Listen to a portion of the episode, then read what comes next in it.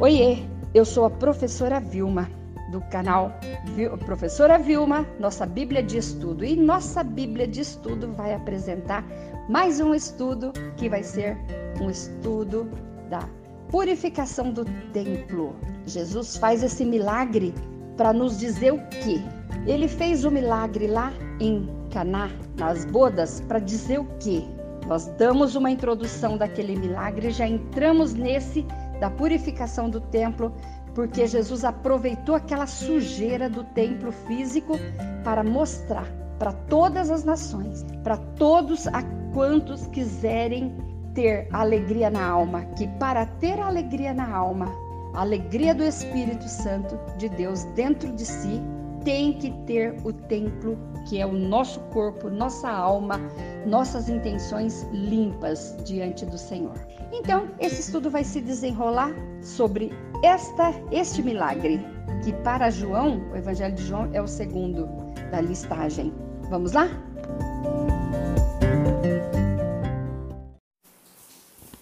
Jesus purifica o templo do Senhor.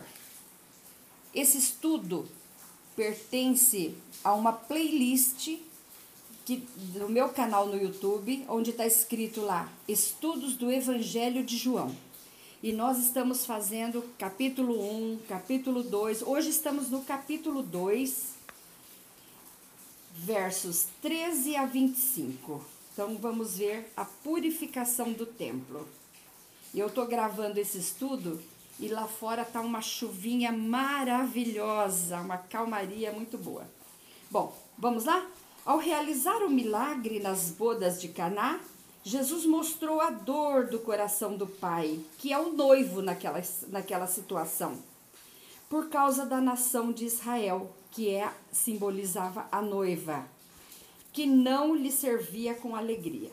O milagre em Caná vai muito além de um simples relacionamento entre aquele casal, homem e mulher, mas mostra o relacionamento entre Deus, o Todo-Poderoso, e a sua noiva, a nação de Israel.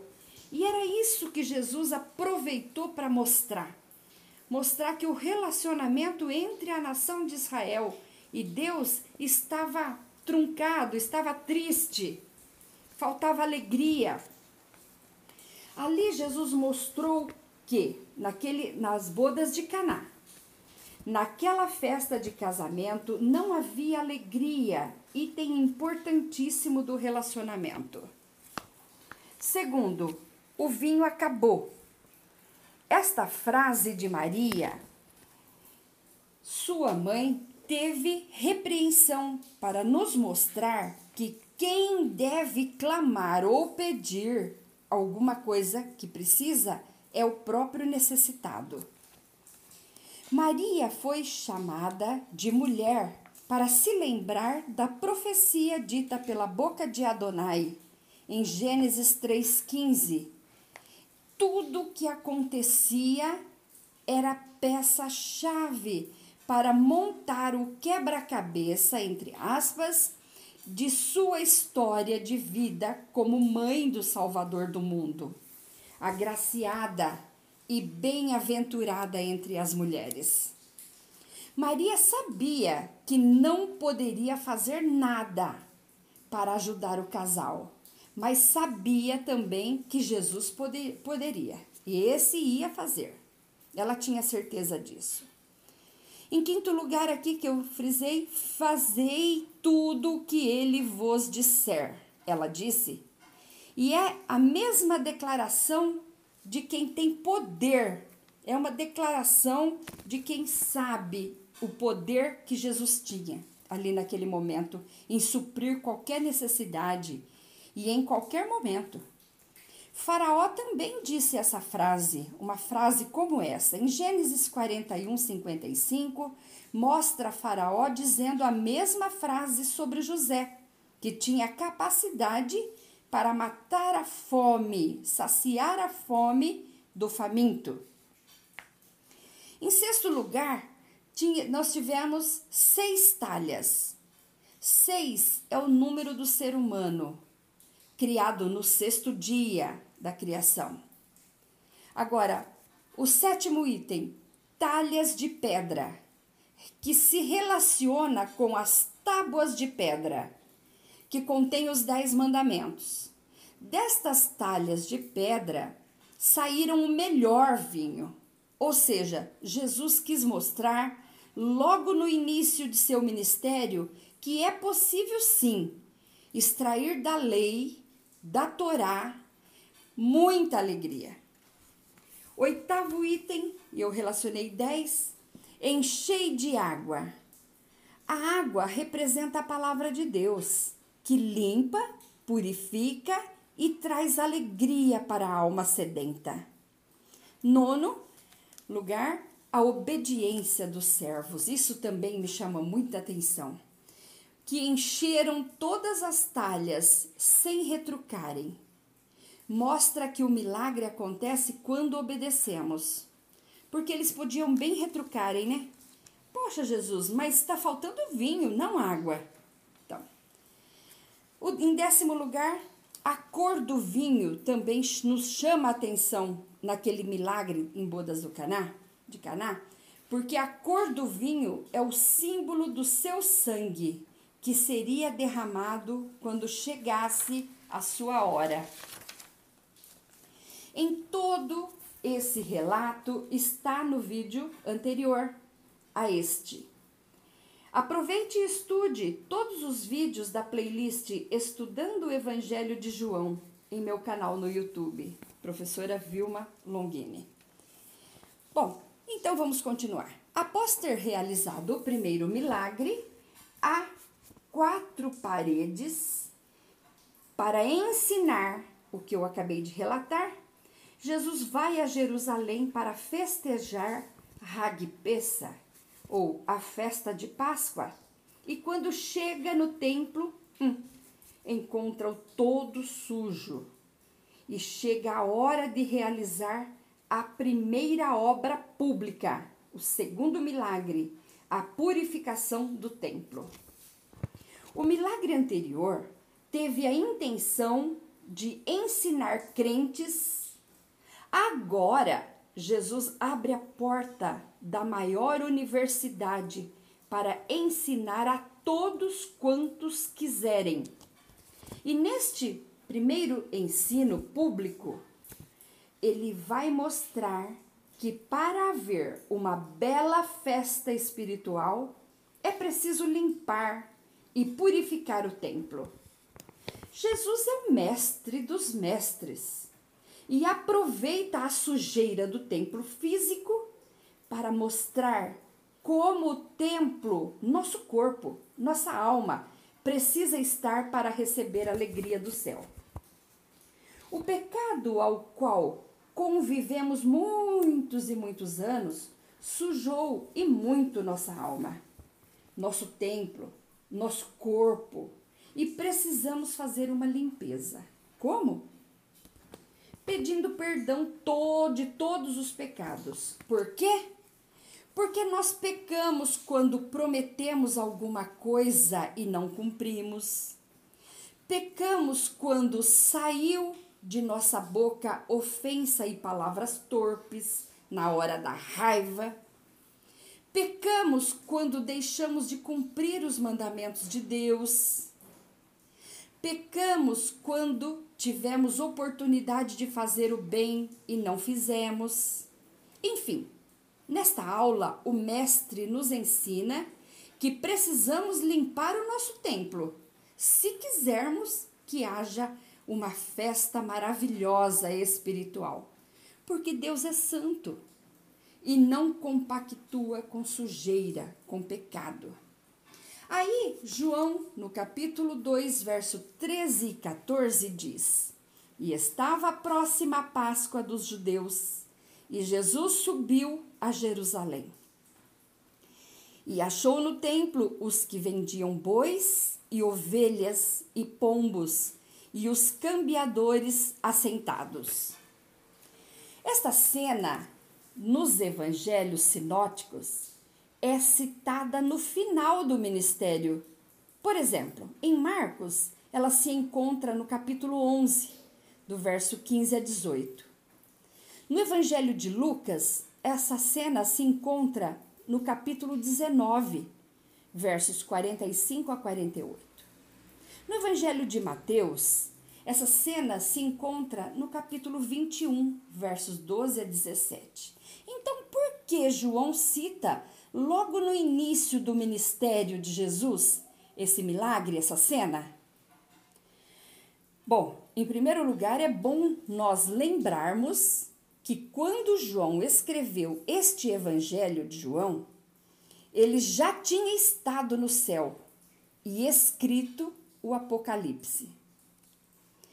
Para a Hagpeça, ou a festa da Páscoa, tudo tinha que estar limpo e a festa da Páscoa estava para acontecer.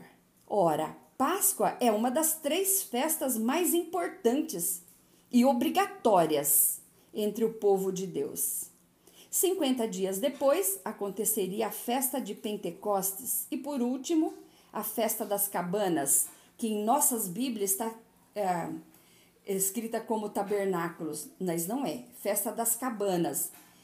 Então, é ordem do Altíssimo. Olha que está escrito em Êxodo 23, 14: Três vezes no ano me celebrareis festa. Êxodo 23, 17. Deus diz: Três vezes no ano todos os teus homens aparecerão diante do Senhor Deus. E Jesus veio para cumprir a Torá. No entanto, encontrou o templo na maior sujeira provocada pelos cambistas que eram apoiados pelos sacerdotes e dirigentes cobiçosos que não que para não abrir mão das altas comissões deixavam que fizessem o que queriam com o local sagrado. Vamos voltar um pouquinho no tempo para entender a dinâmica da liturgia naqueles dias. Primeiro, era Deus no céu, lugar altíssimo, e entre o povo estava o templo, e aqui embaixo os adoradores, que se declaravam impuros. Estes viajavam por muitos quilômetros para levar seu sacrifício. Então era Deus, o templo e o pecador, que precisava se limpar de seus pecados. Um milagre está para acontecer, exatamente para mostrar aquela religião pesada que o perdão dos pecados e a salvação é de graça e não é apenas para judeus, escribas e fariseus, mas é para todas as nações, como já foi dito pelo profeta Isaías. Olha o que disse Isaías. Isaías 56, versos 6 e 7 e aos filhos dos estrangeiros que se unirem ao Senhor para o servirem e para amarem o nome do Senhor e para serem seus servos, todos os que guardarem o sábado, não o profanando, e os que abraçarem a minha aliança, também os levarei ao meu santo monte e os alegrarei na minha casa de oração. Os seus holocaustos e os seus sacrifícios serão aceitos no meu altar, porque a minha casa será chamada casa de oração para todos os povos. Olha que lindo! E Jesus, agora então, vendo aquela sujeira, prepara um chicote e escorraça os mentirosos vendilhões. Olha o que está em Lucas 19:45. E entrando no templo, começou a expulsar todos os que nele vendiam e compravam. Mateus 21:13. E disse-lhes: Está escrito: A minha casa será chamada casa de oração. Estava escrito no profeta Isaías. Acabamos de ver agora. Mas vós a tendes convertido em covil de ladrões. Em João 2, capítulo 2, verso 15 e 16, diz: E tendo feito um chicote de cordéis, lançou todos fora do templo, também os bois e ovelhas, e espalhou o dinheiro dos cambiadores e derrubou as mesas. E disse aos que vendiam pombos: Tirai daqui estes e não façais da casa de meu pai casa de vendas.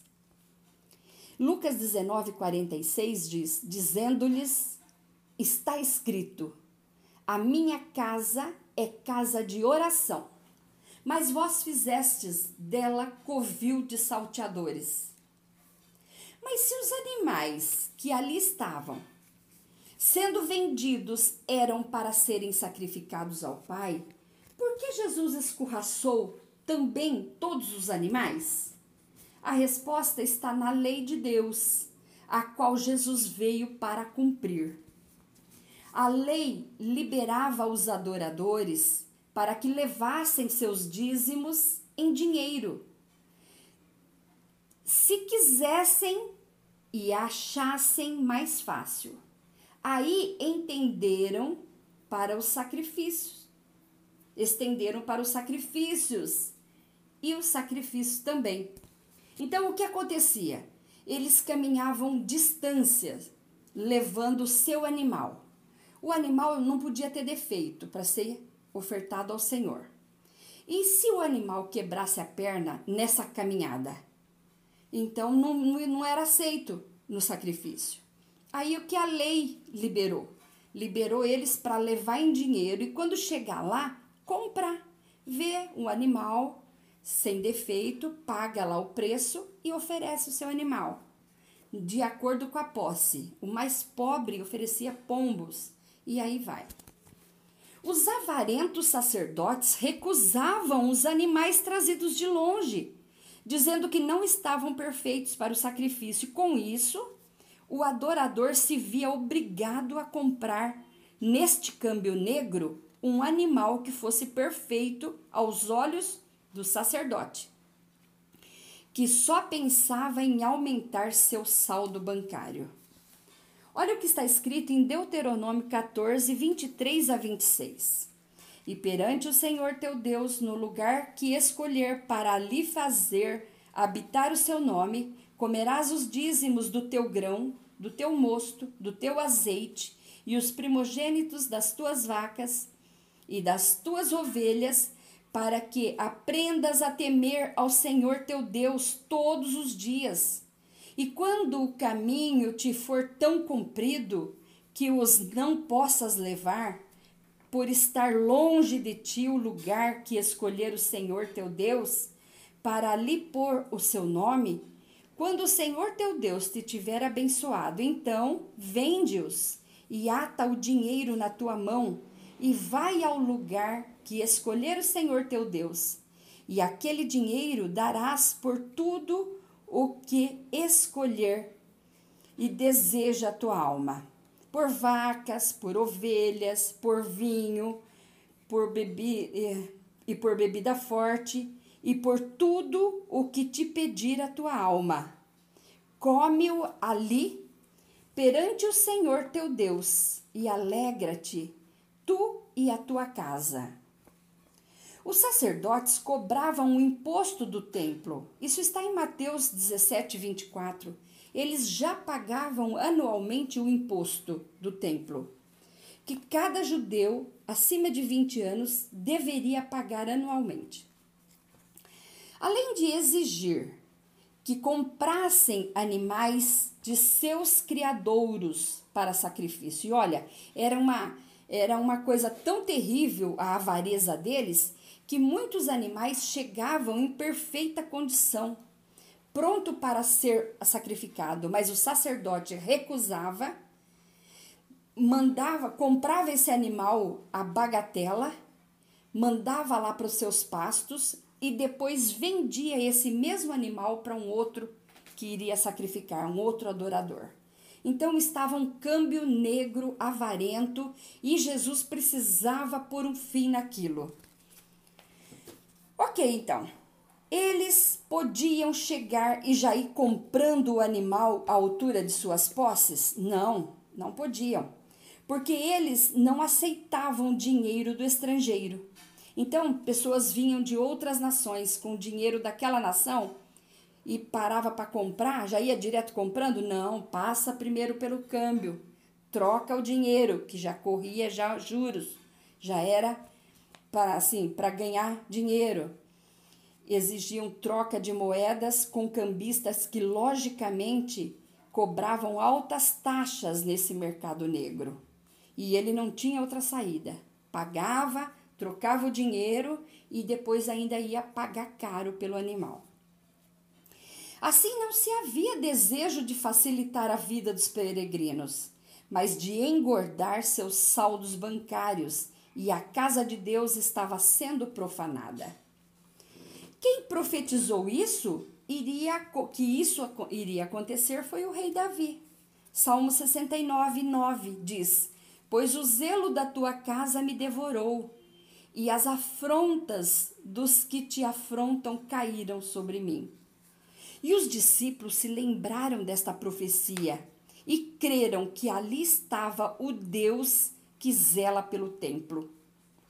Aqui Jesus ensina que não podemos olhar o templo, casa de oração, onde se reúnem os crentes, como uma oportunidade de ganhos de, nos negócios. Não. Olha o que diz João 2,18. Responderam, pois, os judeus e disseram-lhe: Que sinal nos mostras para fazeres isso? Esse, quando a palavra de Deus fala judeus, não são a, a nação inteira que respondeu, não. Esses judeus aqui é para se referir aos escribas, fariseus, aqueles do templo. Porque os judeus também eram os apóstolos de Jesus. Então, não tem. Esses judeus aqui se refere àqueles uh, do templo, os escribas, fariseus. Jesus é o Cordeiro de Deus que tira o pecado do mundo. As pregações de João Batista e também as de Jesus batem de frente com esses mentirosos. Como você vê, amigo ouvinte, nem todos que ouvem as pregações de libertação dão ouvidos a elas.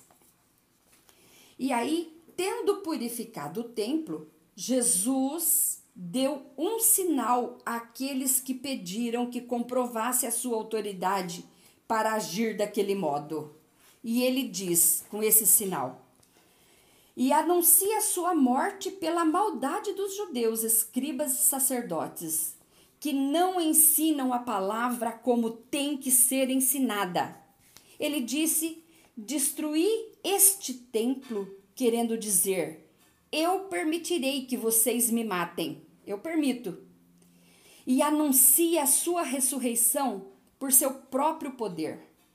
Em três dias o levantarei. Cristo voltou à vida por seu próprio poder. João 2, capítulo 20 diz: E disseram, pois, os cegos, escribas, fariseus do templo: Em quarenta e seis anos foi edificado este templo, e tu levantarás em três dias? Tá vendo como não entenderam a pregação de João Batista? Não entenderam o que dizia os profetas? Não entendeu a Torá, porque a Torá vinha anunciando que viria um Salvador, o Messias, Yeshua Hamashia, que iria se eh, levantar. Então eles não entenderam, não aprendiam, por isso talvez não ensinavam as pessoas corretamente. Os homens se equivocaram quando entenderam literalmente aquilo que nas Escrituras deve ser entendido como linguagem figurada. Quando Jesus ressuscitou dentre os mortos, os discípulos se lembraram de que havia dito isso. O evangelho, o evangelista João, também discípulo de Jesus, né? usa de várias figuras para enfatizar a morte de Cristo por nós. João 1:29 ele diz: Eis o Cordeiro de Deus que tira o pecado do mundo. João está dizendo que no altar não terá mais animais morrendo por nós, porque o sangue deles não tiravam o pecado do mundo, apenas cobria. Essa era a razão de todo ano eles terem que ir a Jerusalém oferecer sacrifício.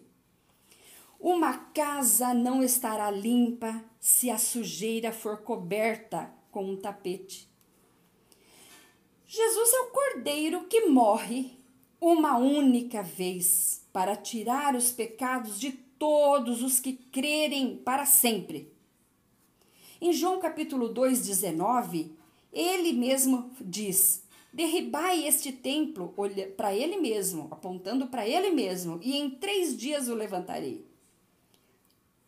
Estava dizendo sobre a sua morte sacrificial, que resultaria em uma ressurreição vitoriosa. Em João capítulo 3, verso 14, a serpente de bronze levantada no deserto, que descrita na Torá, mostrando que o Salvador se faz pecador em lugar da humanidade. E todos os que olham para ele são curados, restaurados e justificados. Em João 10, versos 11 a 18, o bom pastor que voluntariamente dá a vida por suas ovelhas. Em João 12, 24 e 25, o evangelista prega que há semente que precisa morrer para frutificar abundantemente. É Jesus. Observamos que o cumprimento das Escrituras, que nos auxilia muito no entendimento da palavra divina, muito. Agora, João capítulo 2, verso 22.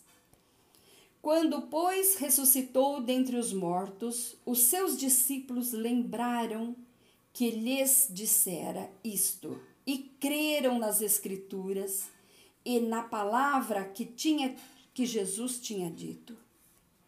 O evangelista João nos ensina que a palavra é pregada, mas de um lado estão os judeus que não entendem e permanecem no erro, e de outro lado estão os discípulos também judeus e judeus que entendiam, que entenderam o que a Torá os profetas e Jesus dizia.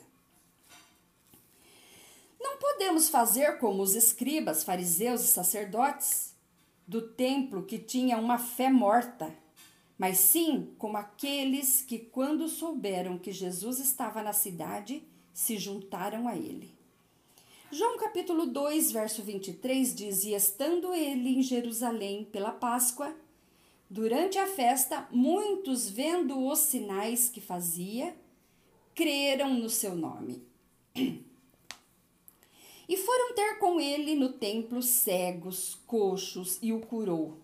Vendo então os principais dos sacerdotes e os escribas e as maravilhas que fazia, e os meninos clamando no templo: Hosana ao filho de Davi, indignaram-se.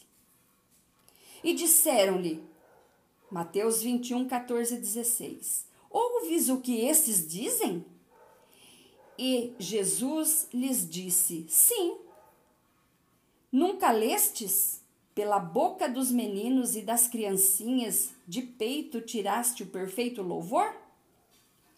Lucas 19, 47 e 48 diz: E todos os dias ensinava no templo mas os principais dos sacerdotes e os escribas e os principais do povo procuravam matá-lo. E não achavam meio de o fazer, porque todo o povo pendia para ele, escutando-o, aprendendo as suas mensagens. A ação de Jesus reforçou o seu protesto verbal. Mudar o propósito da casa de Deus e instrumentalizá-la para auferir lucro é uma distorção intolerável. Isso provoca a ira de Deus.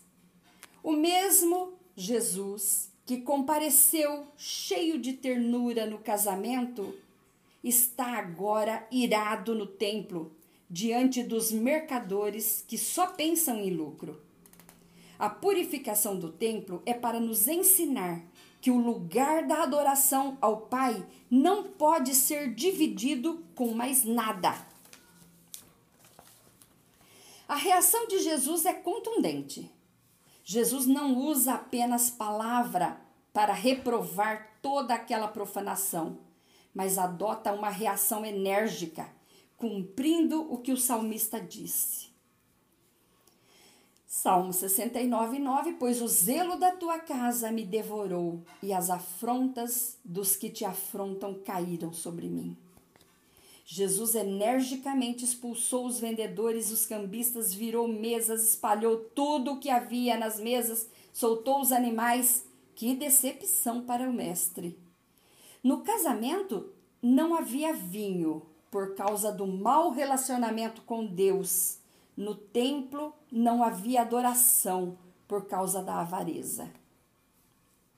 Em Marcos capítulo 11, versos 17, diz que ele os ensinava, dizendo: Não está escrito, a minha casa será chamada por todas as nações, inclusive o Brasil.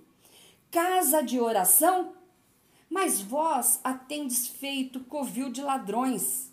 E diziam os mercadores e sacerdotes avarentos: Com que autoridade faz isso? Jesus então ensina que o propósito do templo é conhecê-lo e diz: Derribai então este templo, corpo dele, e em três dias o levantarei.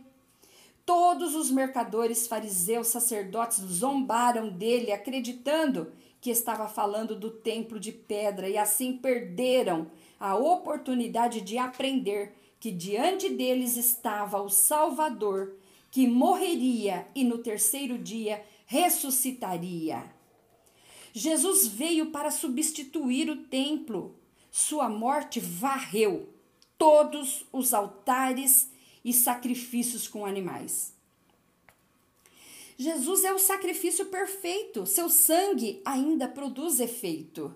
Ele morreu por nossos pecados e ressuscitou para nossa justificação. Mateus 21, 14 e 16 está escrito: E foram ter com ele no templo cego, coxos e curou, vendo então os principais dos sacerdotes e os escribas e as maravilhas que fazia, e os meninos clamando no templo Osana ao filho de Davi, indignaram-se. E disseram-lhe: Ouves o que estes dizem? E Jesus disse-lhe: Sim, nunca leste pela boca dos meninos e das criancinhas de peito tiraste o perfeito louvor? Mateus 21, 14 diz: E foram ter com ele no templo cego, coxo, e Jesus curou todos. E João 2,23, para finalizar o estudo de hoje, diz: E estando ele em Jerusalém, pela Páscoa, durante a festa, muitos, vendo os sinais que fazia, creram no seu nome. E você, amado ouvinte, creu em Jesus Cristo? Você crê em Jesus Cristo? Creia para estar seguro. Na agenda de Jesus, não há espaço para festejar as há perdão, na agenda de Jesus há espaço para festas e as alegrias desta vida. Então, na agenda de Jesus tem espaço para alegrarmos e festejarmos as alegrias desta vida abundante que ele nos dá. Também tem espaço para aprendermos grandes verdades contidas nas Escrituras. E Escrituras, você sabe, é Torá, que é os cinco livros, profetas, Torá, a Torá e os profetas. Então, essa é a Escritura. As Escrituras. Por isso que Jesus dizia: está escrito. Estava escrito aonde? Não tinha ainda Novo Testamento, ele é a nova aliança. Só tinha os escritos do Primeiro Testamento. E na agenda de Jesus tem cura para todas as enfermidades. No casamento, Jesus exerceu misericórdia.